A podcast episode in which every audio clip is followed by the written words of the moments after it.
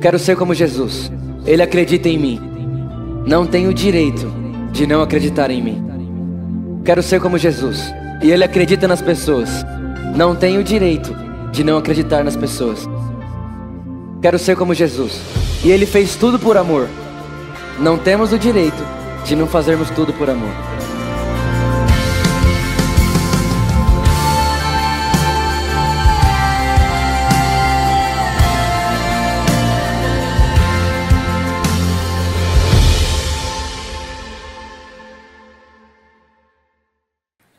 Aleluia.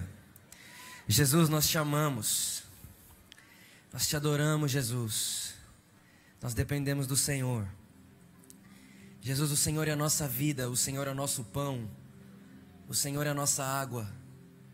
Jesus, o Senhor é o Alfa e o Ômega, o primeiro e o último. Jesus, o Senhor é a imagem do Deus invisível, primogênito sobre toda a criação.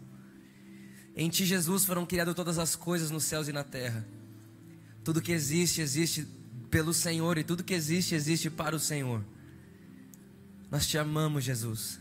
O Senhor é a luz do mundo, o Senhor é o sabor da nossa vida. O Senhor é o motivo de todas as coisas. Jesus, muito obrigado. Porque um dia nós andávamos perdidos, um dia nós andávamos na escuridão. Enquanto nós andávamos na escuridão sem ter direito para onde ir, o Senhor se apresentou até nós e disse: Eu sou o caminho. Obrigado, Jesus, porque um dia nós andávamos na mentira. Nós andávamos na mentira da vida, na mentira desse mundo, e um dia o Senhor apareceu para nós e disse: Ei, gente, eu sou a verdade. E obrigado, Jesus, porque um dia nós estávamos mortos em nossos pecados, em nossos delitos, e o Senhor se apresentou para a gente e disse: Eu sou a vida. Obrigado, Jesus, porque o Senhor é o pão vivo que desceu do céu e quem come do Senhor não volta a ter fome. O Senhor é a água viva que desceu do céu e quem bebe do Senhor não volta a ter sede. Obrigado, Jesus, muito obrigado, nós te amamos. Obrigado, Jesus, porque foi o Senhor quem nos tirou do império das trevas e nos transportou para o reino da Sua maravilhosa luz. Obrigado, Jesus, porque o Senhor nos amou enquanto ainda éramos pecadores. Obrigado, Jesus, porque o primeiro passo não foi nosso, não fomos nós que fomos até o Senhor, mas foi o Senhor quem veio até nós e nos chamou de filhos. Muito obrigado, Jesus, pelo seu grande amor. Obrigado, Jesus, pelo seu ousado amor. Obrigado, Jesus, porque o Senhor é o pastor e bispo das nossas almas. O Senhor é o bom pastor que dá a vida pelas suas ovelhas. Obrigado, Jesus, porque o Senhor tendo cem ovelhas, se uma se perder, o Senhor deixa as 99 e vai atrás de uma. Muito obrigado, Jesus. Muito obrigado por esse amor ousado ousado. Muito obrigado, Jesus, por esse amor violento que nos persegue. Obrigado, Jesus, muito obrigado. Nós te agradecemos. Nós te agradecemos, Jesus, pela sua bondade. Muito obrigado, Jesus, muito obrigado. Muito obrigado, Jesus, muito obrigado. Nós só estamos aqui por causa do Senhor. Nós só estamos aqui por causa do que o Senhor é bom. Obrigado, Jesus, porque a palavra não diz que a sua justiça e o seu juízo nos seguiriam todos os dias das nossas vidas. Mas a Sua palavra nos garante que certamente a Sua bondade e a Sua fidelidade nos seguirão todos os dias das nossas vidas. Obrigado, Jesus, muito obrigado. Obrigado, Jesus, porque o Senhor transformou toda a nossa vida. E tudo aquilo que era caos hoje tem paz. Tudo aquilo que era escuro hoje tem luz. Obrigado, Jesus, porque foi o Senhor quem fez isso. Nós te amamos, Jesus. Nós te amamos com toda a nossa vida, com todo o nosso coração. Ninguém é como o Senhor. Ninguém é santo como o Senhor. Ninguém é belo como o Senhor. Ninguém é digno como o Senhor. Só o Senhor é merecedor de toda a honra, de toda a glória, de toda a adoração, da nossa vida, do nosso amor, da nossa paixão. Jesus, nós te amamos. Nós te amamos e tudo que queremos aqui hoje à noite é te conhecer. Jesus, nós queremos conhecer o Senhor, conhecer o seu coração conhecer a batida do seu coração, Jesus, entender o que o Senhor pensa, Jesus, entender quem o Senhor é e o Senhor é o próprio amor. Jesus, nós queremos o Senhor. Muito obrigado, Jesus. Obrigado, Espírito Santo, pela Sua presença. Obrigado, Espírito Santo, porque é o Senhor quem nos convence do pecado, da justiça e do juízo. Obrigado, Espírito Santo, porque é o Senhor quem nos adota como filhos. Obrigado, Espírito Santo, porque nós éramos órfãos, mas quando o Senhor veio sobre nós, o Senhor nos adotou como filhos e hoje podemos dizer: Abba, Pai, Pai de amor, não há defeitos no Senhor, Pai de amor, não há uma só falha em você. Obrigado, Espírito Santo, pela Sua presença aqui hoje à noite. Obrigado, Espírito Santo, porque nós temos certeza absoluta que se existe alguém aqui nessa sala que ainda não foi convencido do pecado, hoje é noite de salvação para essa pessoa, hoje é noite de renovo para essa pessoa, hoje é noite de se encontrar com o grande amor do nosso Pai, Espírito Santo. A palavra diz que o Senhor nos guiaria em toda a verdade, e sabemos que a verdade é a palavra, e sabemos que a palavra é Jesus. Então, Espírito Santo, pega essa igreja, pega todos nós que estamos aqui hoje pela mão e nos leva em Jesus em lugares que ainda não fomos, nos leva em Jesus em lugares que ainda não conhecemos. Nós queremos sair daqui transformados pela pessoa de Jesus. Faça isso, Espírito Santo. Faça isso, Espírito Santo. Nós amamos a sua amizade. Nós amamos a sua companhia. Nós amamos o Senhor, Espírito Santo. O Senhor é o nosso melhor amigo. Muito obrigado, Espírito Santo. Pai, obrigado, Pai, pelo seu amor. Obrigado, Pai, pela sua maravilhosa graça. Obrigado, Pai, porque quando o Senhor amou o mundo, o Senhor não enviou um anjo. O Senhor não enviou algo fora do Senhor mas obrigado, Pai, porque quando o Senhor amou o mundo, o Senhor deu de si mesmo em Jesus. Porque Deus amou o mundo de tal maneira que deu seu Filho unigênito, para que todo aquele que nele crê não pereça, mas tenha vida eterna. Obrigado, Pai, muito obrigado pelo seu grande amor. Muito obrigado, Pai, muito obrigado, muito obrigado, muito obrigado. Pai, nós não sabemos muito bem o que vai acontecer daqui cinco minutos, muito menos o que vai acontecer daqui cinco anos. Menos ainda o que vai acontecer daqui um bilhão de anos. Mas tem uma coisa que a Sua palavra nos garante. E o que a Sua palavra nos garante é o nosso fundamento.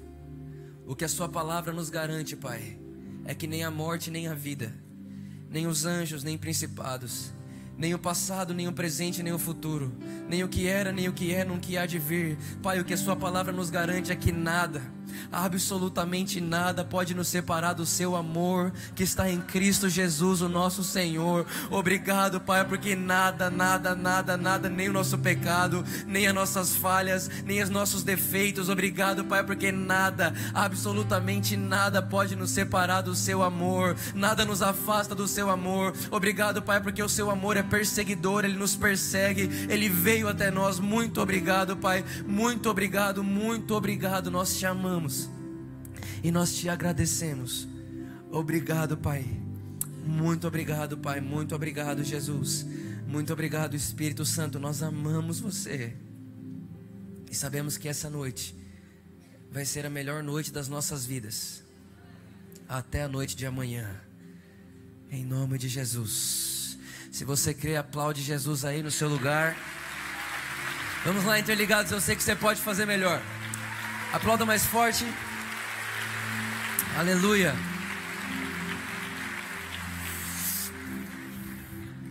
Boa noite. Estão bem? Quem está feliz aí? Quem está apaixonado por Jesus aí? Dá para ficar um pouco mais? Não? Eu quero. Tudo que eu quero terminar esse culto mais apaixonado por Jesus. Sabe, eu estou muito feliz de estar aqui hoje à noite. É minha primeira vez aqui com vocês, né, nesse, nesse, nesse salão, nessa casa, nessa igreja. E eu de verdade estou muito feliz. E enquanto nós estávamos ali no momento de adoração, é, eu estava reparando em algo. Eu trouxe aqui comigo hoje meu amigo Christian. Ele está aqui comigo aqui, levanta a mão assim, Christian. Ele é o Christian. Eu conheci ele quando eu tinha 14 anos de idade. Hoje eu tenho 23. Quando eu tinha 14 anos de idade, eu entrei no Senai. E lá foi quando a gente se conheceu. E o Christian, ele foi a primeira pessoa que eu preguei o evangelho na minha vida. E eu comecei a pregar o evangelho para ele, comecei a ensinar sobre Jesus para ele, enfim. Ano passado nós começamos uma igreja lá na nossa cidade. E para a glória de Jesus, o Christian, que foi a primeira pessoa para quem eu preguei o evangelho, também foi a primeira pessoa batizada lá na nossa igreja. E eu só tinha 14 anos quando isso começou.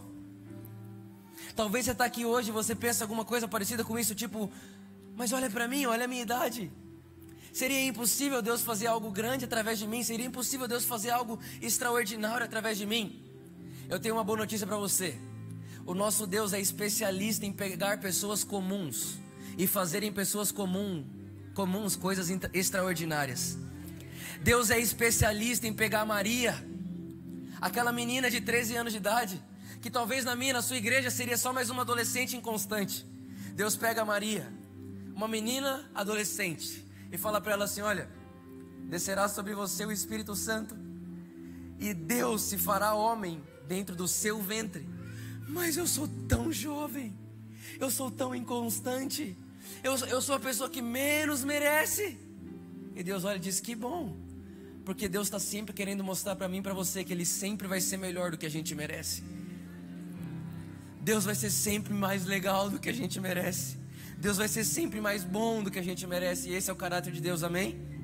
Então olhe para quem está do seu lado e fala assim: olhe para mim a última vez. Fala forte, fala, olhe para mim a última vez. Porque depois desse culto, até meu rosto vai mudar. Você acredita nisso?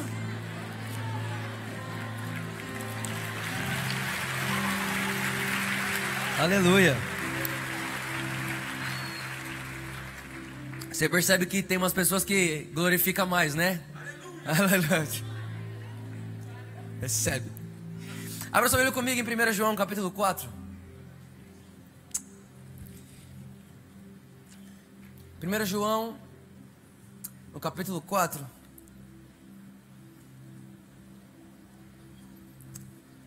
Versículo 7.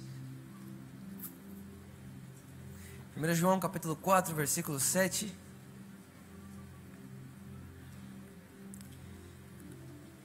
Diz assim: Amados, amemo-nos uns aos outros, porque o amor procede de Deus. E todo aquele que ama é nascido de Deus e conhece a Deus. Quem não ama não conhece a Deus, pois Deus é Deus é amor.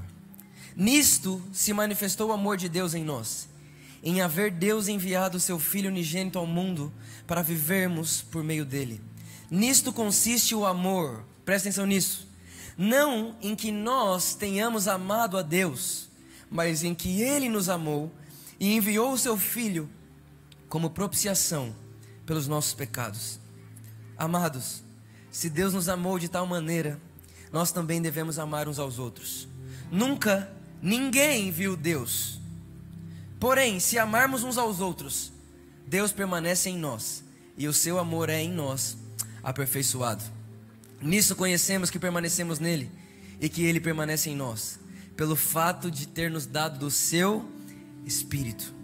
E nós temos visto e damos testemunho de que o Pai enviou seu Filho como Salvador do mundo. E aquele que confessar que Jesus é o Filho de Deus, Deus permanece nele e ele permanece em Deus. E nós conhecemos o amor e cremos nesse amor que Deus tem por nós. Deus é amor, e aquele que permanece no amor permanece em Deus, e Deus permanece nele. Versículo 17: Nisso o amor é aperfeiçoado em nós, para que no dia do juízo mantenhamos confiança, pois assim como ele é, nós somos nesse mundo. No amor não existe medo. Fala comigo, no amor não há medo. Vamos lá, gente, mais forte. No amor não há medo. Pelo contrário, o perfeito amor lança fora o medo, porque o medo envolve castigo, e quem teme não é aperfeiçoado no amor. Nós amamos a Ele porque Ele primeiro nos amou. Tem alguém feliz com isso aqui? Sabe, gente, por muito tempo da minha vida, não sei você, mas por muito tempo da minha vida eu lutei e eu me esforcei para de alguma forma achar um meio achar uma fórmula ou talvez achar uma estratégia para que de alguma forma eu amasse mais a Deus. Sabe aquele negócio assim, tipo, eu preciso amar mais a Deus. Então a pessoa pega a Bíblia e fala, eu preciso amar mais a Deus. Então ela fala, se eu leio dois capítulos da Bíblia por dia, eu preciso começar a ler cinco. Se eu tenho orado 20 minutos, eu preciso começar a orar 30. Então a pessoa começa a tentar achar fórmulas e fórmulas e fórmulas para aperfeiçoar o amor dela por Deus. Eu não sei se você já fez isso, mas eu já fiz isso muitas vezes. E eu me lembro que quando eu tinha uns 18 anos de idade, tudo que eu sabia fazer era me cobrar muito e dizer: Vitor, você precisa amar mais a Deus. E eu ficava me esforçando, me esforçando, me esforçando, me esforçando. Era uma guerra, era uma luta para ler mais a Bíblia, para ficar mais tempo com Jesus em oração. Até o dia que eu entendi uma coisa: o amor não consiste em eu amar a Deus, não tem a ver com o meu amor por Deus, mas o verdadeiro amor tem a ver com o amor de Deus por mim. E o texto diz que eu só posso amar a Deus porque primeiro Ele me amou. Então eu quero te dar uma chave aqui. Se você quer amar mais a Deus, não é por esforço que você consegue isso. O seu entendimento do amor de Deus por você é a única coisa que pode fazer o seu amor por Deus aumentar. Quanto mais você souber que Deus ama você, quanto mais você tiver claro na sua mente, na sua, no seu coração de que Deus me ama, isso é a única coisa que pode frutificar amor por Deus dentro de você. Nós acabamos de ler um texto que diz exatamente isso. O amor não consiste em nós amarmos a Deus, mas sim em Deus amar você. Então eu queria pregar um pouco para vocês aqui hoje sobre esse ousado e feroz amor de Deus. Eu não sei se você já parou para pensar um pouco nisso. Eu não sei se você já parou para refletir nisso. Em João capítulo 1, versículo 18 diz que ninguém jamais viu a Deus, mas o Filho, o Filho o revelou. Ninguém jamais viu a Deus, mas o Filho o revelou. Significa então que se você quiser ver a pessoa de Deus, você precisa olhar para Jesus. Sim ou não? Estão comigo? Ninguém jamais viu a Deus, mas Jesus, o Filho, o revelou. Então, se você quer conhecer a Deus, olhe para Jesus, sim? E quando Jesus estava na terra, ele disse assim: Olha, o diabo vem para roubar, matar e destruir, mas eu vim para que tenham vida e vida abundância. Então, repara que Jesus, nesse momento, ele separa a vida em duas categorias: morte, roubo e destruição. Quem que faz isso? O diabo. Vida, vida plena e abundante. Quem que faz isso? Jesus. Agora, gente, presta muita atenção nisso. Colossenses 1,15. Eu vou falando os versículos aqui, você vai anotando aí e depois você confere na Bíblia.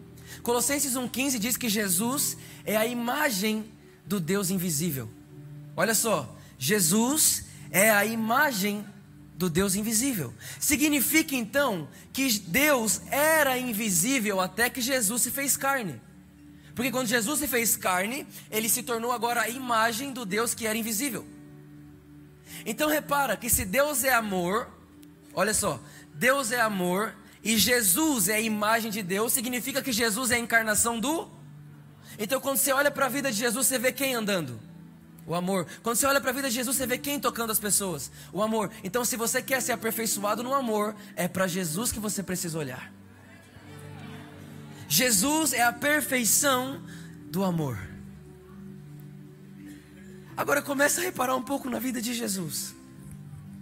Olha só isso, que coisa mais incrível.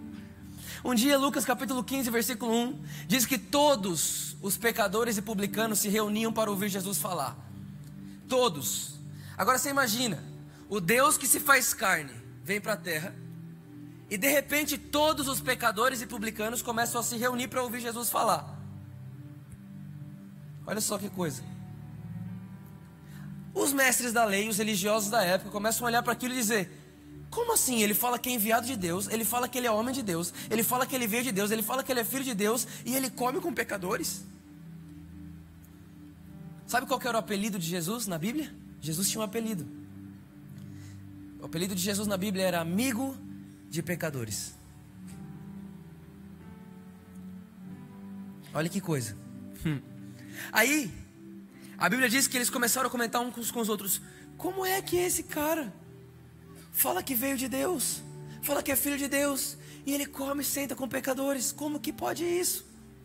E aí a Bíblia diz que Jesus, sabendo a intenção do coração deles, conta essa história e diz: Gente, quem de vocês, tendo cem ovelhas, quem de vocês, tendo cem ovelhas, e uma delas se perder, não deixa as 99 e vai atrás de uma só.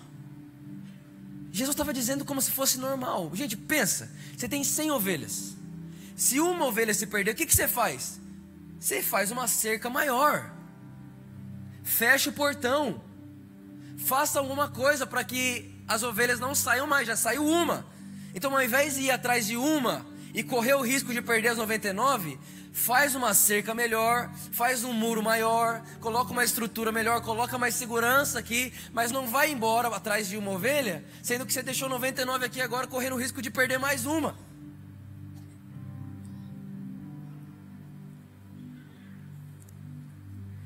Só que repita assim comigo: o amor corre riscos.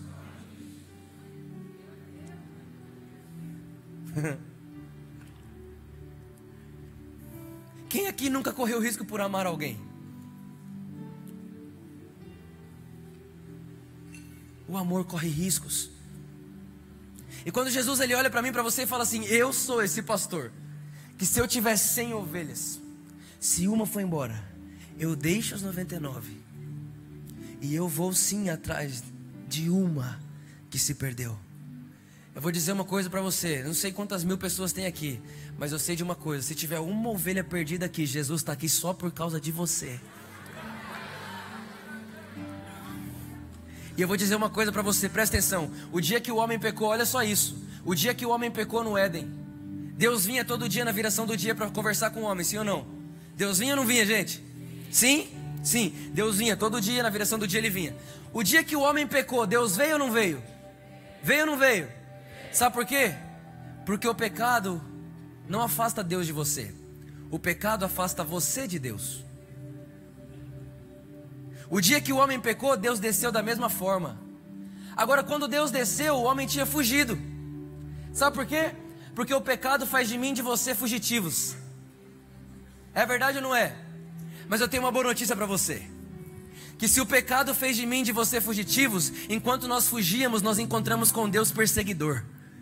Enquanto a gente foge, a gente olha para trás e fala: Ele está me perseguindo, cara. Aonde eu vou, ele vai atrás. Ele é o bom pastor que dá vida pelas ovelhas. E ele deixa assim as 99 só para ir atrás de uma delas. Ele é um Deus perseguidor. Isso é amor. Amor é se arriscar. Amor é se doar. Amor é dizer assim: Você vem primeiro do que eu.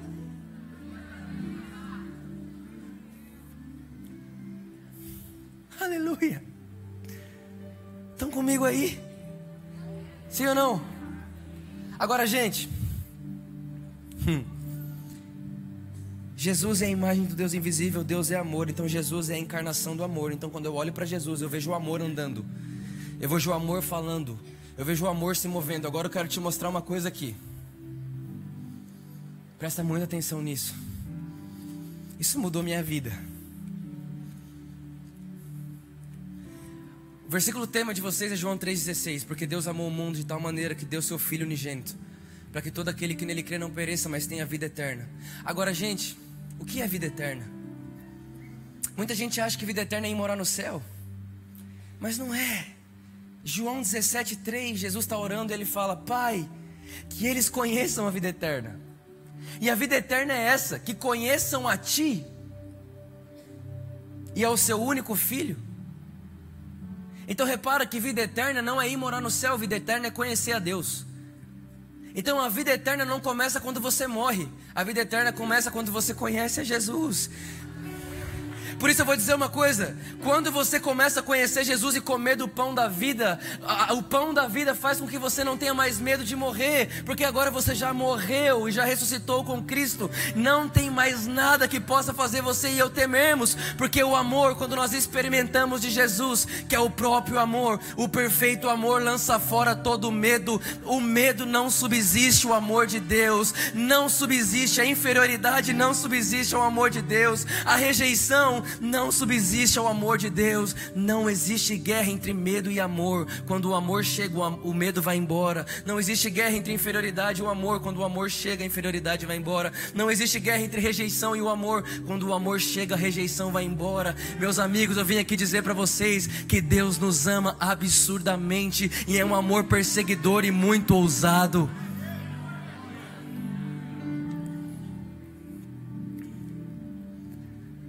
Agora vê só comigo. Um dia Jesus Ele está voltando para Jerusalém. Olha só isso. Não, não, perca de vista o que a gente falou no começo. Deus é amor, Jesus é a imagem de Deus, Jesus é o amor encarnado. O amor está andando na terra. E quando ele está a 5 quilômetros de Jerusalém, no mínimo, ele encontra um leproso. Isso está lá em Marcos capítulo 1. Quando ele encontra aquele leproso, presta atenção nisso, isso vai mudar a sua vida. Quando ele encontra aquele leproso, a Bíblia diz que ele está passando pelo leproso, o leproso olha para ele e fala assim: Jesus, eu sei que se você quiser, você pode me curar. E Jesus olha para ele e fala: É claro que eu quero curar. Alguém pode pensar que Deus não quer curar. Até você olhar para Jesus e perceber que todo mundo que vinha até ele, ele punha a mão sobre eles e falava: Eu quero que você seja curado. Jesus vinha, tocou naquele leproso, presta atenção nisso. Tocou naquele leproso e disse: Seja curado. E naquele mesmo instante ele foi curado. Jesus olhou para ele e falou assim: Olha, agora você entra na cidade e vai e apresenta o sacrifício. Vai lá e agradeça aos sacerdotes. Ele falou: Tudo bem. Só que, gente, repara para esse. Esqueci a palavra. É, essa ideia. O leproso, ele não podia entrar na cidade porque ele era considerado alguém amaldiçoado. Então, aquele leproso, presta atenção. Aquele leproso, ele era, ele era excluído de Jerusalém. Ele não podia entrar na cidade porque ele tinha lepra.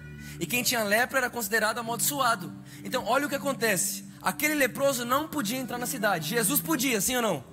Sim. Então Jesus vai lá e toca nele e fala assim: agora você pode entrar.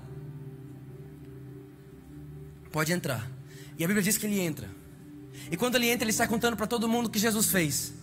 E o texto diz que depois daquele dia, Jesus não podia mais entrar na cidade. Sabe por quê? Porque as pessoas não deixavam mais Jesus entrar pelo que ele tinha feito com aquele leproso. Repara o que aconteceu aqui. O leproso estava aqui. O leproso podia entrar na cidade? Jesus podia? O que, que Jesus fez? Leproso, eu posso entrar na cidade. Você não pode. Vamos fazer o seguinte: eu dou meu lugar para você. E eu pego o seu para mim. Você entra e eu fico de fora. Isso é o que o amor faz. Ele troca de lugar com você. Ele pega o lugar que você merecia e dá para você o lugar que você nunca mereceu. Talvez você está aqui hoje e você fala, Vitor, tudo que eu não mereço é o amor de Deus. Que bom. Porque Deus é especialista em dar para quem não merece. Porque o nome de Deus é graça.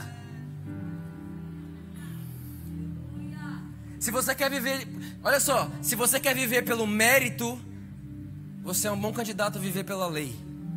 A lei é: se você fizer isso, você terá isso. A graça é: Jesus fez tudo e sou herdeiro dele com todas as coisas. Tem alguém feliz aí com essas boas novas? Tem alguém se sentindo um pouco mais amado por Deus aí? Jesus veio trocar de lugar comigo, com você, porque é isso que o amor faz. Agora, gente, sabe qual que é o maior inimigo do favor de Deus? Os nossos méritos. Quando você acha que porque você faz isso você merece aquilo. Ou quando você pensa que porque você deixou de fazer isso agora você merece aquilo. Deus não é um Deus de mérito.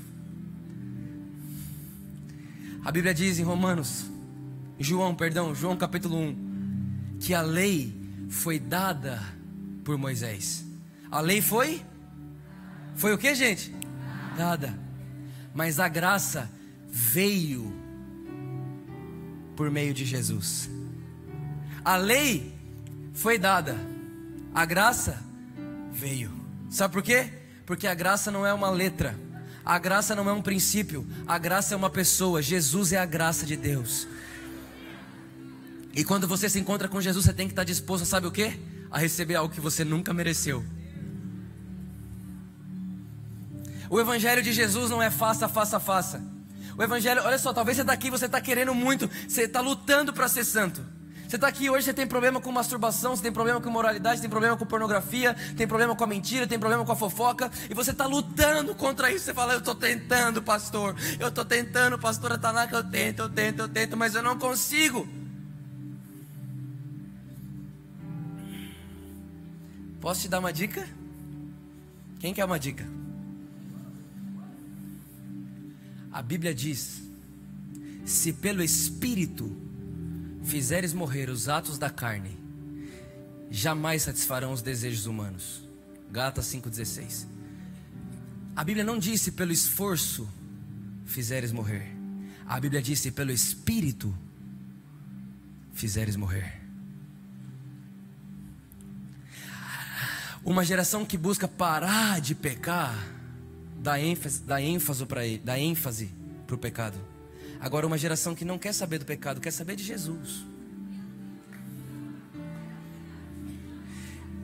Eu, eu, não tô, eu, não tô, eu não tô vivendo uma vida para não pecar, eu estou vivendo uma vida para agradar a Deus, é diferente. Eu não estou vivendo uma vida para tentar parar os meus erros. Eu estou vivendo uma vida para me apaixonar por Jesus amanhã mais do que hoje.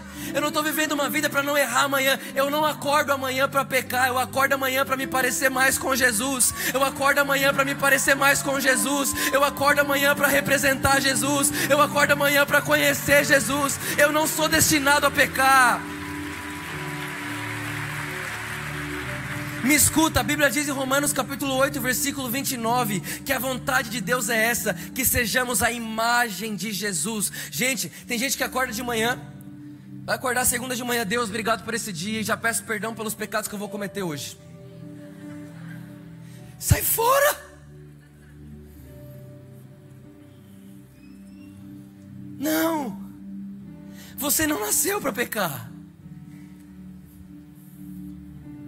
Você não é destinado ao erro. A Bíblia diz que nós somos destinados a reinar com Jesus. Sim ou não, gente? Vocês estão felizes ainda? Fala para a pessoa que está do seu lado assim: hoje é minha noite. Fala mais forte aí: hoje é minha noite.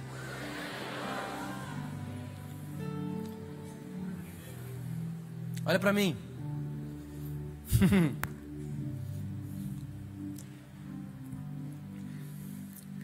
Eu vim aqui hoje à noite para mostrar para você que a única coisa que você precisa na sua vida e é o porquê nós nascemos. Nós nascemos só para uma coisa, Vitor, só para uma, só para uma coisa. Ah, é para que que nós nascemos então? Nós nascemos para ser o alvo do amor de Deus. Agora existe uma grande diferença entre vítima e alvo. Tem muita gente que acha que é a vítima do amor de Deus. Uma bala perdida nunca mata uma, um alvo. Bala perdida mata vítima. Sim ou não, gente? Sim? Uma bala perdida não mata o alvo. O cara tentou matar alguém e matou outro. Isso é uma bala perdida. E tem muita gente que acha que é vítima do amor de Deus. Eu vim aqui dizer para você que você não é vítima. Você não é vítima do amor de Deus. Você é o alvo do amor de Deus.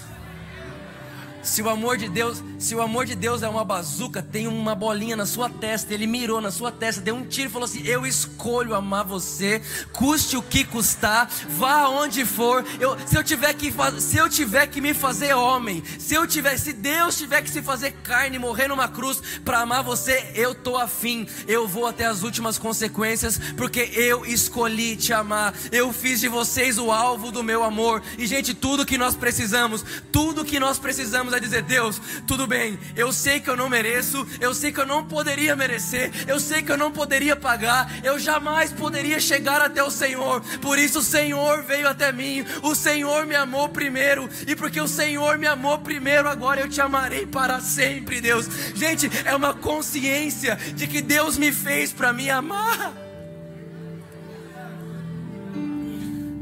Aleluia! Eu não sei você, mas quando você começa a experimentar a graça de Deus, alguém diz: ah, esse evangelho aí vai fazer o povo querer pecar, porque é, é, esse evangelho de graça aí, o povo quer pecar, quer nada. Quando você experimenta da graça, o pecado perde a graça. A poss... Olha só, a graça não tira a possibilidade do erro, a graça tira a graça do erro. Ah, vamos lá, tem alguém aí? Disseram para mim que vocês eram pentecostais.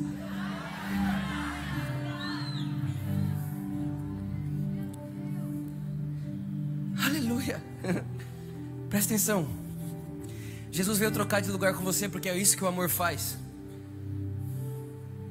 Aleluia. Um dia Jesus é preso. Eles pegam Jesus e levam Jesus para o governador da época. Quando Jesus chega lá no, no palácio do governador, o governador olha para ele e fala assim: Gente, mas não tem culpa nesse homem. Eu vou, eu vou mandar matar ele porque ele não, ele não fez nada, ele não tem culpa nenhuma. E aí o povo fala: Não, a gente quer sim, a gente quer que ele seja castigado. Ele se diz ser Deus. E aí a Bíblia diz que o governador fala: Então tá bom, já sei o que eu vou fazer. Era costume de Páscoa, eu vou soltar um dos dois presos. Vou soltar um preso. A gente foi lá e pegou Barrabás. Barrabás era um militante político assassino. Não sei para você, mas se você for parar para pensar em pecado pequeno ou grande, a gente sabe que isso não existe. Mas se você for parar para pensar, cara, qual que é o pior erro que alguém pode cometer? Concorda comigo que é matar alguém? Sim ou não? Sim ou não, gente? Agora eles pegam Barrabás e Jesus e colocam um do lado do outro. Pergunta para o povo, gente, vocês querem que eu solte quem? Vem aqui duas pessoas, vem aqui vocês dois. Presta atenção nisso aqui. Isso é demais, cara. Isso vai mudar minha vida de novo hoje. Eu também nunca mais serei o mesmo. Fica aqui você, você aqui. Presta atenção. Aqui está Jesus. E aqui está Barrabás. Estão comigo? Sim ou não? Sim? Certo. Jesus, doador de vida. Barrabás, assassino de pessoas. Jesus andava por toda parte fazendo bem, curando os oprimidos do diabo, porque Deus estava com ele. Barrabás andava fazendo militância política, fazendo tumulto e fazendo mal para as pessoas. De repente, uma pessoa pega eles dois, Jesus e Barrabás, e compara os dois e diz: qual, qual dos dois vocês querem? Alguém concorda, com, alguém concorda comigo que isso é muito injusto? Sim ou não, gente? Quem acha que isso é injusto, levante sua mão. Só que o que o homem chama injusto, Deus chama de graça.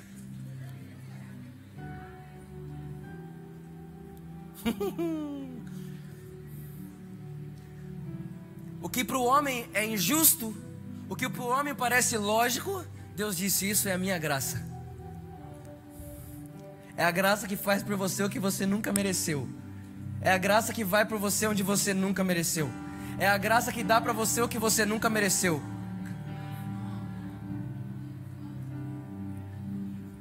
Estão comigo aí? Agora, gente, olha só isso. Barrabás, ele estava destinado a morrer. Ele ia morrer certeza. Ele já tinha sido condenado à morte. Ele estava só esperando os dias para ser morto. Aí você imagina, um pouco antes do dia dele morrer, Chega um soldado e bate lá na cela dele e fala assim: Barrabás, vem. Ele olha e fala: Mas não é o dia ainda. Não deu o dia de eu morrer ainda. Não é a hora de eu morrer ainda. Aí o, aí o soldado fala assim: Vem aqui, que o governador está te chamando. Gente, repara nisso, presta atenção. Barrabás, ele estava numa cela escura. E ele sabia que a última vez que ele saísse daquela sala, ele sairia daquela sala, vi, daquela sala, viria a luz do dia mas naquele dia que ele visse a luz do dia, ele morreria depois. Porque ele estava destinado para. Gente, Barrabás estava destinado a. Agora, olha que incrível. Barrabás sai da cela achando que vai ver a luz do dia para depois morrer. E quando ele sai da cela e vê Jesus, ele tem uma surpresa. Ele achou que veria a luz do dia e acabou encontrando a luz do mundo.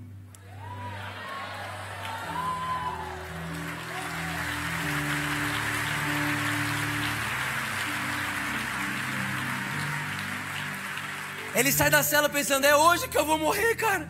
Ele começa a olhar, é a luz do dia, a última vez que eu vou ver, de repente ele olha para Jesus. E a Bíblia diz que Barrabás era famoso e Jesus também. Então aqui é um encontro de famosos. Barrabás olha para Jesus e fala: O que, que você está. O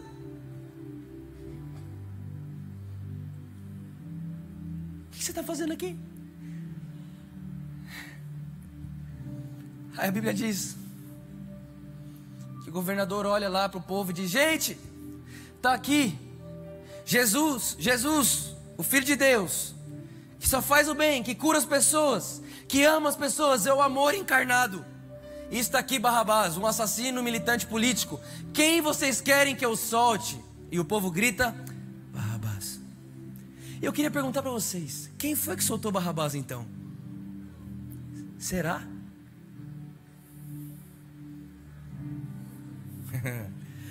o próprio Jesus disse assim: Ninguém tira a minha vida, eu, eu a dou, porque eu quero.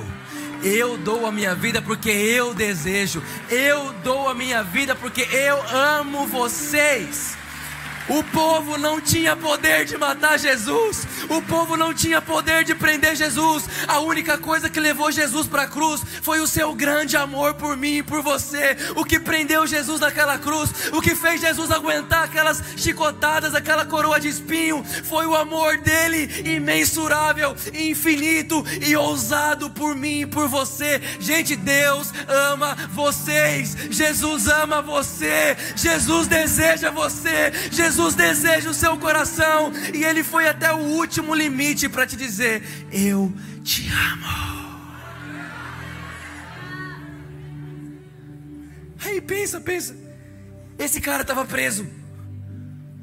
O povo grita Barrabás. A gente acha que o povo que soltou, mas não foi. Naquele momento não foi o povo que gritou, foi o pai. Foi o pai que gritou, porque a Bíblia diz que agradou ao pai moê-lo agradou ao Pai moer Jesus, para que pelas moídas de Jesus, pelas feridas de Jesus, houvesse cura na nossa ferida. A Bíblia diz que agradou ao Pai castigar Jesus, porque no castigo de Jesus está a nossa paz. A Bíblia diz que agradou ao Pai matar Jesus, porque na morte de Jesus está a nossa vida. Isso é amor. Agora você imagina, Barrabás estava cheio de correntes, estava preso o soldado começa a tirar a corrente de Barrabás. E a corrente que estava sobre Barrabás começa a ser colocada sobre Jesus. Cada corrente que tira de Barrabás é colocado sobre Jesus. Agora, gente, pensa só. O governador, na hora que ele viu aquilo, com certeza, quando ele pensou, vou colocar Jesus e Barrabás um do lado do outro, e com certeza o povo vai escolher para soltar Jesus. Quando o povo grita Barrabás, ele fala: gente, agora lascou, porque eu vou ter que soltar um assassino. Eu podia ter matado os dois, sim ou não? Sim ou não, gente? Agora, isso aqui, meu Deus, isso aqui mudou muito minha vida. Por favor, presta atenção. O dia que Jesus me mostrou isso no meu quarto, eu estava no meu quarto uma madrugada lendo a Bíblia. Quando ele me mostrou isso que eu vou falar com vocês agora, eu deitei na minha cama e falei assim: Não, não, não é possível. E Jesus olhou para mim e disse: Por isso que é mais legal. Porque quando é impossível, só eu que posso fazer. O impossível para você, Vitor, é só uma matéria-prima para mim. Presta atenção. Esse cara tinha uma cruz feita para ele. A cruz dele estava pronta. Estava feita, já estava lá. Era só o governador fazer uma cruz para Jesus e matava os dois. Mas Jesus não veio para fazer uma cruz para ele. Jesus veio para pegar a cruz de alguém.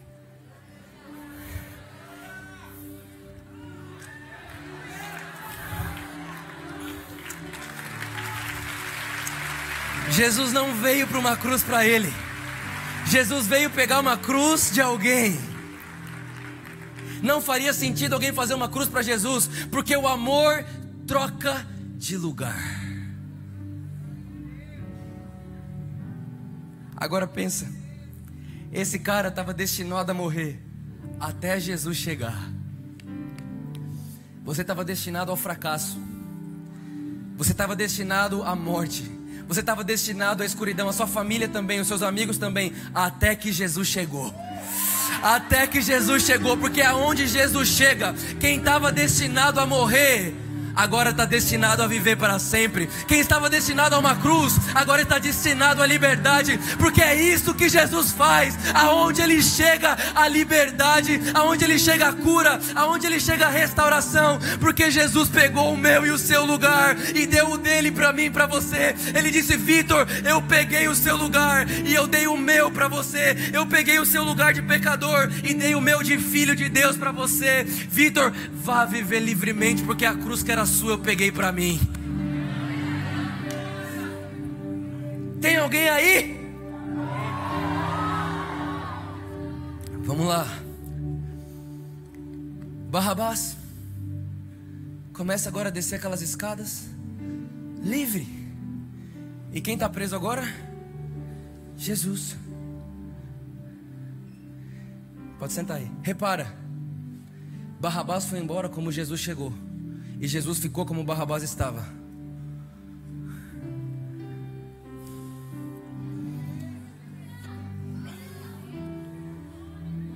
A minha e a sua liberdade custou a prisão de Jesus. Por isso, de verdade, você acha mesmo? Você acha mesmo que o evangelho é ficar lutando contra a pornografia? Você acha mesmo que o evangelho é ficar lutando contra a mentira? Gente, vamos lá. Se morremos com Cristo, a nossa carne, a humanidade morreu com Ele também, e agora viveremos para Ele. A Bíblia diz que já não sou mais eu quem vivo, agora é Cristo que vive em mim, e a vida que vivo agora é uma vida de Cristo, é Cristo em mim.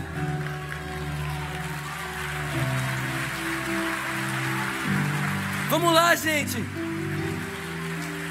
Obrigado, viu? Vamos lá, gente. Posso falar uma coisa aqui? Posso falar uma coisa muito legal? Posso? Eu não sei nem que horas que foi que eu comecei. Tá certo aquele relógio ali? Ah, tá, tá. Falta oito minutos. É isso, tá bom. Eu ordeno que pare agora, em nome de Jesus. Presta atenção, presta atenção nisso aqui.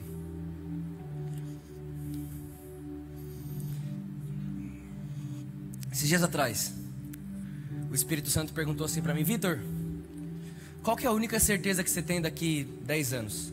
Eu disse, nenhuma. Ele disse, Vitor, qual que é a única certeza então que você tem daqui mil anos? Eu disse, nenhuma. Ele disse, Vitor, qual que é a única certeza que você tem daqui um milhão de anos? Eu disse, nenhuma. Ele falou, então tá bom, anota aí que eu vou dar uma certeza para você. Eu disse, qual? E o Espírito Santo falou para mim assim, Vitor, daqui um milhão de anos, Deus vai te amar da mesma maneira que Ele te amou antes da fundação do mundo. Porque não existe nada que eu possa fazer de bom, nem nada que eu possa fazer de ruim, que possa mudar o amor de Deus por mim. A sua santidade não faz Deus te amar mais, da mesma forma que o seu pecado não faz Deus te amar menos. Isso é a graça de Deus. Ele não ama pelo que eu faço e nem pelo que eu deixo de fazer. Deus me ama porque Ele é amor. Deus não tem amor, Deus é amor. Deus não tem vida, Deus é a vida. Deus não tem o caminho, Deus é o caminho. Deus não tem a verdade, Deus é a verdade. Deus não tem vida, Ele é a própria vida. Gente, vamos lá. Deus é amor e Ele te ama absurdamente. Aleluia! E para nós podermos ir caminhando para o final. Hebreus capítulo 10. Obrigado, eu amo vocês. Vocês são incríveis.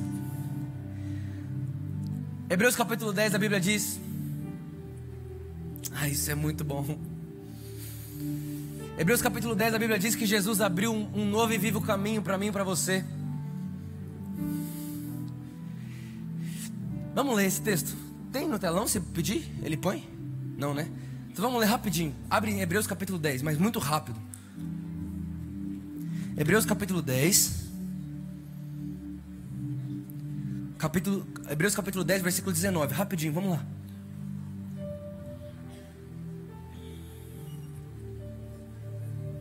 Aleluia.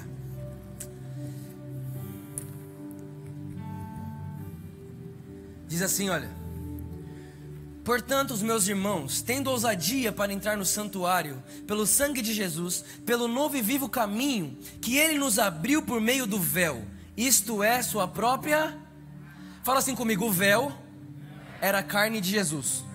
Olhe para mim, olhe para mim, olhe para mim, vamos lá, rápido. Quando o homem pecou, em Gênesis capítulo 1, Jesus se colocou como um véu entre o homem e Deus para separar o homem de Deus? Não, para proteger. Agora, esse texto está dizendo para mim para você que Jesus abriu um novo e vivo caminho para nós, descortinando o véu, isto é, o seu próprio corpo. Então, o véu era o corpo de Jesus. Sim ou não, gente? E o véu, para você que não sabe, o véu ficava no tabernáculo entre o santo lugar e o santíssimo lugar. E no santíssimo lugar estava a presença de Deus. Sim ou não? Sim, então existia um véu que separava o santo lugar do santíssimo lugar, e esse véu era o corpo de Jesus, era uma representação do corpo de Jesus, sim? Aí Jesus está lá, a gente acabou de falar. Barrabás é solto, Jesus é preso. Aí, gente, sabe o que, que eles fazem? Eles pegam Jesus e mandam açoitar Jesus. Pega Jesus e manda bater em Jesus com chicotes cheios de lanças. Então pega um chicote, coloca Jesus lá debruçado, você já deve ter assistido o filme, e começa a bater nas costas de Jesus. E a carne de Jesus começa a ser, fala assim, rasgada. Só que sabe o que os soldados romanos não sabiam? Que a carne de Jesus era o véu.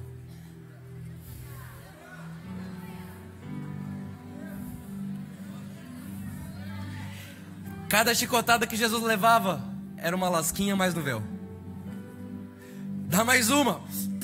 Rasgou mais um pouquinho da carne de Jesus, era um rasguinho a mais no véu. Rasgou mais um pouquinho a carne de Jesus, era um rasguinho mais no véu. É por isso que quando Jesus diz está consumado, minha carne está rasgada, a Bíblia diz que o véu do tempo se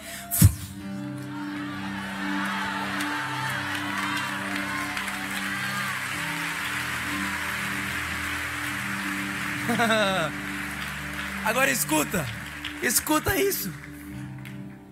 Um dia Jesus fala para os discípulos: Gente, para onde eu vou vocês não podem ir, mas vocês poderão. E aí Tomé fala: Mas para onde vamos se não sabemos o caminho? Aí ele olha e fala assim: Olha, eu sou o caminho, eu sou a verdade, e eu sou a vida, e ninguém vai ao Pai. Quando Jesus está na cruz de braços abertos, é isso que ele está dizendo ali, gente. Se você tentar por aqui, você não consegue e ao Pai. Se você tentar pela lei, você não consegue. Se você tentar pelo seu mérito, você não consegue. Você não consegue abrir mão da natureza pecaminosa por você mesmo. Se você tentar pela direita, não dá. Se você tentar pela esquerda, não dá. Mas escute, eu estou abrindo para vocês um caminho no meu corpo. Eu estou abrindo para vocês um caminho no meu corpo, e aquilo que vocês não conseguiriam fazer indo pela esquerda, aquilo que vocês não conseguiriam fazer indo pela direita, eu abro um caminho em mim mesmo, e eu sou o caminho, a verdade e a vida, e por mim, por mim, vocês podem entrar com muita ousadia, podem entrar por dentro do meu corpo e podem ter acesso ao Pai de vocês, vocês podem entrar no Santo dos Santos e ter comunhão com o Pai de vocês por meio do meu corpo, por meio meio do meu sacrifício. Não é porque você é bom, não é porque eu sou bom, mas é porque Jesus é o Cordeiro de Deus que tira o pecado do mundo. É porque Jesus é o amor que veio, pegou o meu lugar e deu o dele para mim. Eu não entro diante de Deus, eu não vivo diante de Deus porque eu sou muito bom. Não, eu nunca mereci. Foi Jesus que mereceu por mim e eu tô lá por causa de Jesus. É por causa de Jesus. É por causa de Jesus. Foi Jesus que me salvou. Foi Jesus que me restaurou restaurou, foi Jesus que me justificou, e é por causa de Jesus que eu posso entrar. Agora presta atenção: você não entra bom. Tem gente que fala assim: Ah, Vitor, o dia que eu conseguir me santificar, eu entro. Você entra com ousadia, porque você chega do jeito que você está. Mas quando você entra, você vai se encontrar com a presença de Deus. E a Bíblia diz em 2 Coríntios capítulo 3, versículo 18: E todos nós, com o rosto descobertos, contemplamos como por um espelho a glória do Senhor, estamos sendo transformados segundo a sua imagem. Significa que você não tem que se parecer com Jesus antes de entrar. Você entra do jeito que você está, imoral, viciado em pornografia, viciado em droga, viciado em, em, em álcool, viciado em mentira, adulterando. Você entra do jeito que você está, porque quando você chegar aqui Uma coisa peço ao Senhor e a buscarei que eu possa morar nesse lugar todos os dias da minha vida, para contemplar a bondade do Senhor e para ver a bondade de Deus e para contemplá-lo. E aí você vê que Deus é bom e você começa a se tornar bondoso como Ele. Você vê que Jesus é manso e começa a se tornar manso como Ele. Você vê que Jesus é puro e de repente a pureza de Jesus faz parte de você, porque eu estou sendo transformado naquilo que eu estou vendo. Eu estou sendo transformado à imagem do Filho de Deus e eu estou cumprindo o eterno propósito do Pai, que é fazer de mim, de você, a imagem de Jesus aqui na terra. Fique de pé comigo. Isso é o Evangelho das Boas Novas. Deus ama você. Deus ama você.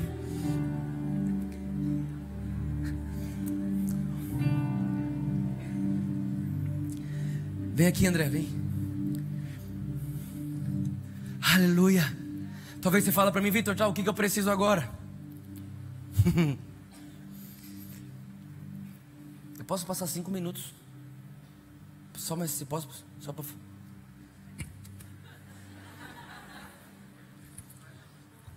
É que eu não, eu não tinha visto que tinha tempo. Esses dias atrás,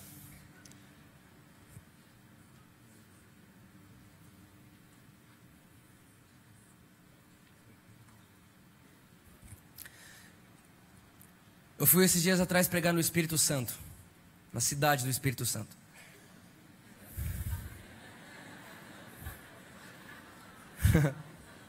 e presta atenção nisso, olha só, eu viajo toda semana fazem dois anos. Já era para eu ter aprendido a fazer mala, sim ou não? Sim. Só que não. Eu cheguei no Espírito Santo, fui pregar lá. Cheguei lá no Espírito Santo, o rapaz me levou para comer, presta muita atenção nisso. Vou terminar com isso. O rapaz me chamou para comer, a gente foi comer, tarde ele me deixou no hotel para me descansar um pouco antes de ir pregar de noite. Então ali de tarde mesmo eu comecei a ficar um tempo com Jesus. Passei um tempo com Jesus ali na varanda do hotel e eu li um texto que o texto diz assim: Olha, todo aquele que não recebe o reino como uma criança não entra nele. Então repara que entrar no reino tem a ver com receber o reino direito. Porque se você recebe o reino e não recebe como uma criança, você não entra nele mesmo recebendo ele. Sim ou não? Pegaram? Certo? E eu olhei aquele texto e eu achei isso incrível. Falei, nossa, eu nunca tinha reparado nisso. Beleza, foi dando a hora de eu ir. Foi dando a hora de eu ir pro culto. E eu saí então da varanda, entrei para dentro do quarto, abri minha mala, peguei a camisa que eu ia usar e comecei a procurar calça e adivinha só. Eu tinha esquecido de levar calça. Só que o problema não é esquecer de levar calça, o problema é quando todos os seus shorts é rosa e de flor. Então, tipo assim, não tem nem como você nem dar uma disfarçada. Na hora eu falei, gente, o que, que eu faço agora? Eu não tenho calça para pregar na igreja do pastor. Eu liguei pro pastor falei, pastor, eu sou irresponsável. Eu não mereço, o pastor está aqui. Ele, Vitor do céu, o que, que foi? Eu falei, pastor, eu esqueci calça. E sabe quando você fala, esqueci a calça, esperando que ele diga, eu te empresto a minha? Só que não também. Falei, pastor, esqueci minha calça. Na hora que ele falou, ah, então, cara, calma. Eu passo aí uns 20 minutos antes e a gente vai buscar uma calça para você no shopping. Falei, beleza. E quando a gente chegou, gente, no shopping, chegamos no shopping, primeira loja que eu vejo assim, ó, Riachuelo. Falei, é aqui que eu vou comprar a calça. Falei, pastor, vamos aqui, rapidinho. Aí ele, não, não, não, nessa loja não, vamos lá, vou te levar numa loja que eu já conheço aqui, vou levar você para comprar uma calça lá. Eu falei, pastor, não precisa, não estou precisando de calça. Eu só preciso comprar uma calça para pregar hoje na sua igreja só. Minhas calças estão na minha casa. Aí ele, não, vamos lá, eu vou te levar numa loja muito legal. Eu falei, tá bom. E eu tenho uma, te uma tese que eu mesmo escrevi e eu mesmo assinei. E a tese diz o seguinte: que toda vez que você sobe para o segundo andar do, do shopping, o segundo andar é mais caro que o primeiro. Quem assinaria comigo essa tese aí? É nós. Então ele foi e subiu mais um andar. Presta atenção nisso. Presta atenção nisso. Com exceção do barra shop? É, porque a barra é outro nível. Olha só. Aí eu, a gente subiu pro segundo andar, eu falei, pastor, é aqui nesse andar, né? Ele, não, no terceiro. Falei, Jesus amado, por favor, pastor, não conta para minha mãe isso. Se minha mãe souber que eu não trouxe calça. Subi mais um andar. Sabe quando você, você chega no andar, aí você vê aquele tanto de loja, aí tem uma loja que chama sua atenção. Mas ela chama tanto sua atenção, mas ela só chama sua atenção porque você nunca poderia entrar nela. Sabe? Quem já passou por isso aí na vida? É nós, meu filho, é nós. Olha só, na hora que eu olhei para aquela loja, eu falei, nossa, jamais entraria naquela loja. O pastor disse, é naquela loja que a gente vai comprar essa calça. Eu falei, gente, eu vou pagar para pregar nessa igreja hoje. Aí entramos na loja, gente, de verdade, sem exagero nenhum. Adivinhem só, a loja tinha um segundo andar também. Eu subi mais um andar. A hora que eu cheguei lá em cima, pior, quando você entrar numa loja, anota isso, você tem que anotar. Quando você entrar numa loja e você não e todos os preços estiverem escondidos, eles esconderam, sabe por quê? Porque se você vê o preço antes, você não experimenta. Então eles escondem o preço exatamente para você não ver. Então eu entrei na loja procurando o preço de qualquer coisa, não vi o preço de nada. Eu falei, meu Deus. Subi mais um andar. Todo mundo procurando calça, eu procurando preço. Aí o, o, vendedor pegou três calças, falou, essas três calças aqui tem sua cara. Eu falei, aham. Peguei as três calças, entrei dentro do provador. Quando entrei dentro do provador, na hora eu botei a mão dentro da calça e comecei a procurar a etiqueta. Gente, sem brincadeira nenhuma. A calça era quase um salário mínimo. Você vai entender o que eu quero te falar. Escuta, segura que é uma boa notícia para você. A calça era quase um salário mínimo. Eu falei, como que eu vou falar isso para minha mãe? Só que eu vou te dizer uma coisa mais, anota-se também. Você pode ser pobre, mas nunca faça cara de pobre.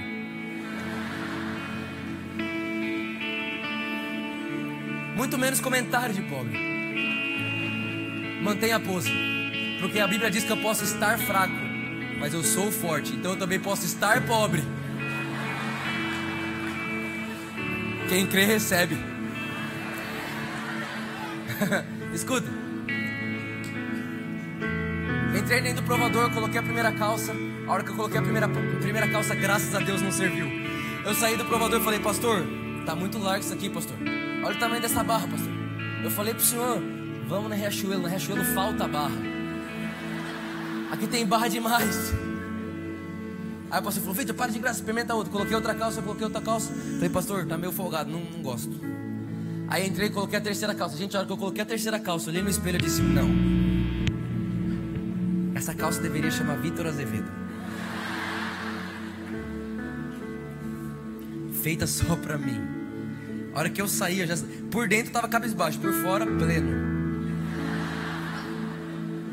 A hora que eu saí assim, falei, Ei, pastor, ele, nossa, cara, muito louco. Feita pra você, só não foram colocar o preço pra mim, mas tá bom. Falei, então tá, vai, tem que levar essa calça aqui. Entrei, peguei a calça, coloquei na sacola, tô descendo. Na hora que eu tô descendo a escada, o pastor pega a sacola da minha mãe e fala assim: quem vai comprar essa calça pra você sou eu. Por dentro, aleluia, mas por fora não.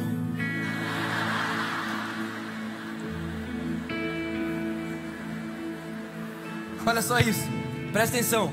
Na hora eu falei assim: não, pastor. Eu olhei pra ele e falei: na escada, a gente parou na escada assim. Eu falei: pastor, você tá entendendo o que tá acontecendo aqui? O senhor pagou minha passagem, o senhor me colocou num hotel maravilhoso, na frente da praia. Eu tô lá no hotel incrível, você me levou para almoçar num lugar maravilhoso. Eu só tinha que ter responsabilidade de trazer minha calça. Você tá entendendo? Eu não mereço essa calça. Ele olhou para mim e falou assim: Hum, pregador da graça. Na hora eu fiz.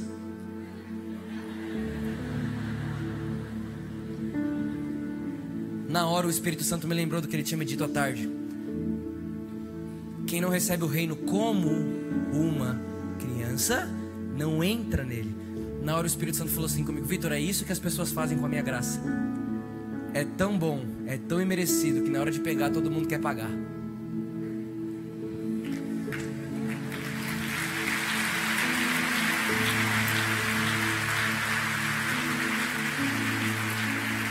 Aí o Espírito Santo falou comigo assim, ó. Como uma criança receberia essa calça?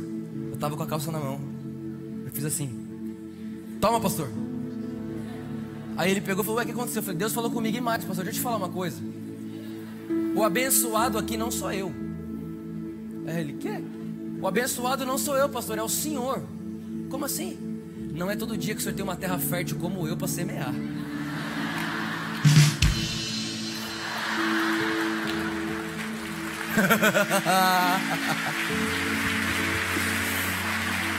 Olha só.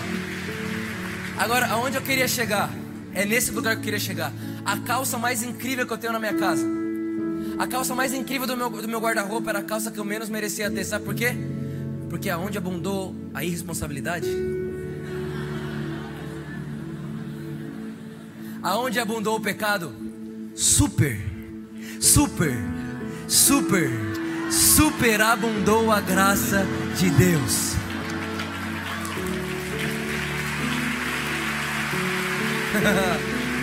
Olha só, não importa o tamanho da sua responsabilidade quando você conhece o grande amor do seu Pai.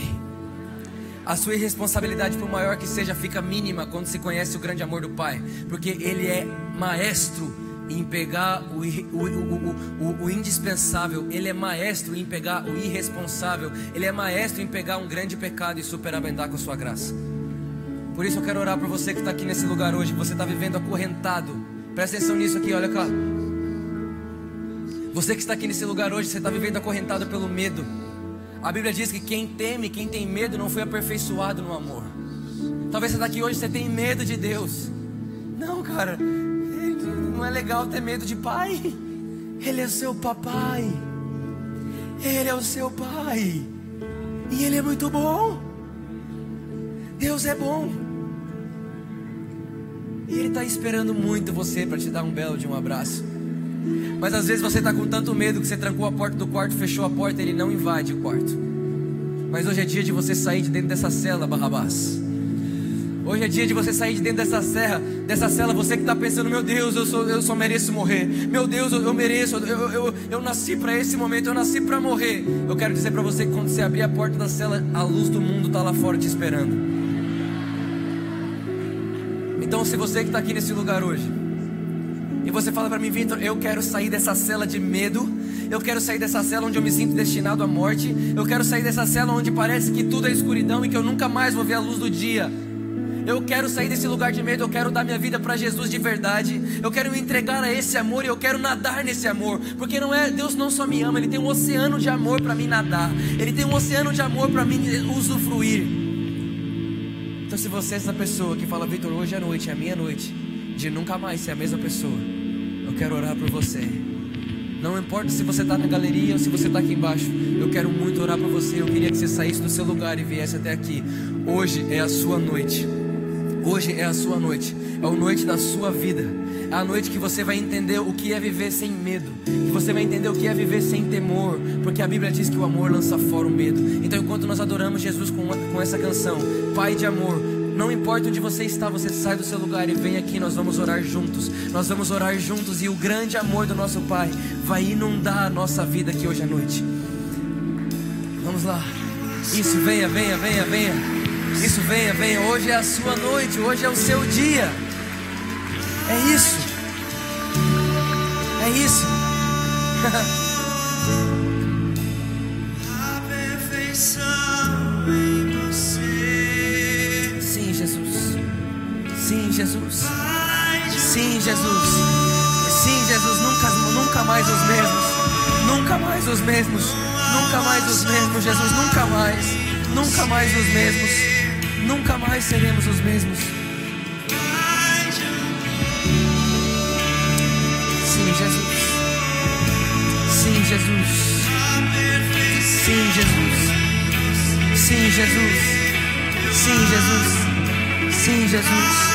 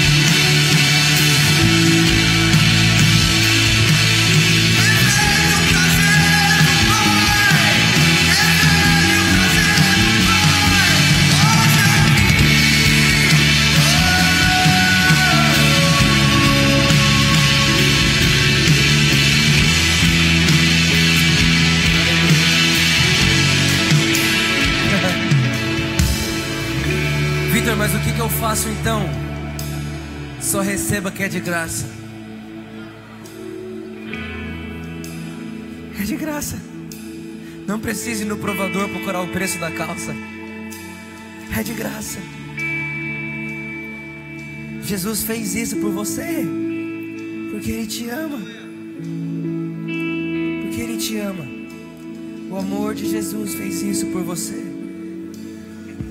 Jesus, muito obrigado por cada uma dessas pessoas que estão aqui agora, aqui na frente, ou até mesmo, Jesus, as pessoas que não vieram aqui falta de coragem ou por não querer expor alguma coisa. Jesus, eu, eu sei que o Senhor entende elas também.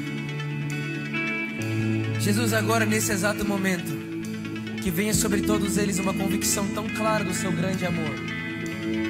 Uma convicção tão clara, Jesus, do seu grande amor por cada um deles. Vocês que estão aqui na frente, repita assim comigo: Eu sou amado por Deus. Fala forte Eu sou amado por Deus. Eu sou desejado por Deus. Fala comigo assim: Deus me desejou antes da fundação do mundo. E eu estou aqui hoje porque sou o desejo de Deus.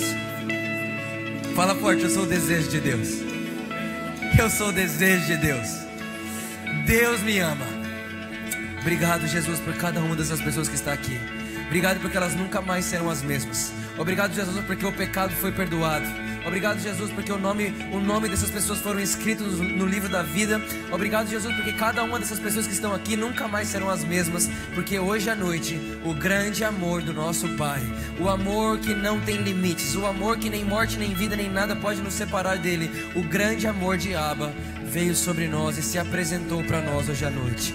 Muito obrigado, Jesus. Muito obrigado, Jesus, porque o Senhor nos salvou, nos redimiu e deu para nós o seu lugar. Obrigado, Jesus, muito obrigado, porque hoje nós somos salvos por causa do Senhor. Muito obrigado, Jesus, porque cada uma dessas pessoas que estão aqui hoje, antes delas virem aqui, o Senhor veio aqui por elas. Muito obrigado, Jesus, porque não foi ela, elas que vieram até o Senhor, mas foi o Senhor quem veio até elas primeiro. Muito obrigado pela clareza da sua graça, em nome de Jesus. Em nome de Jesus. Amém. Amém.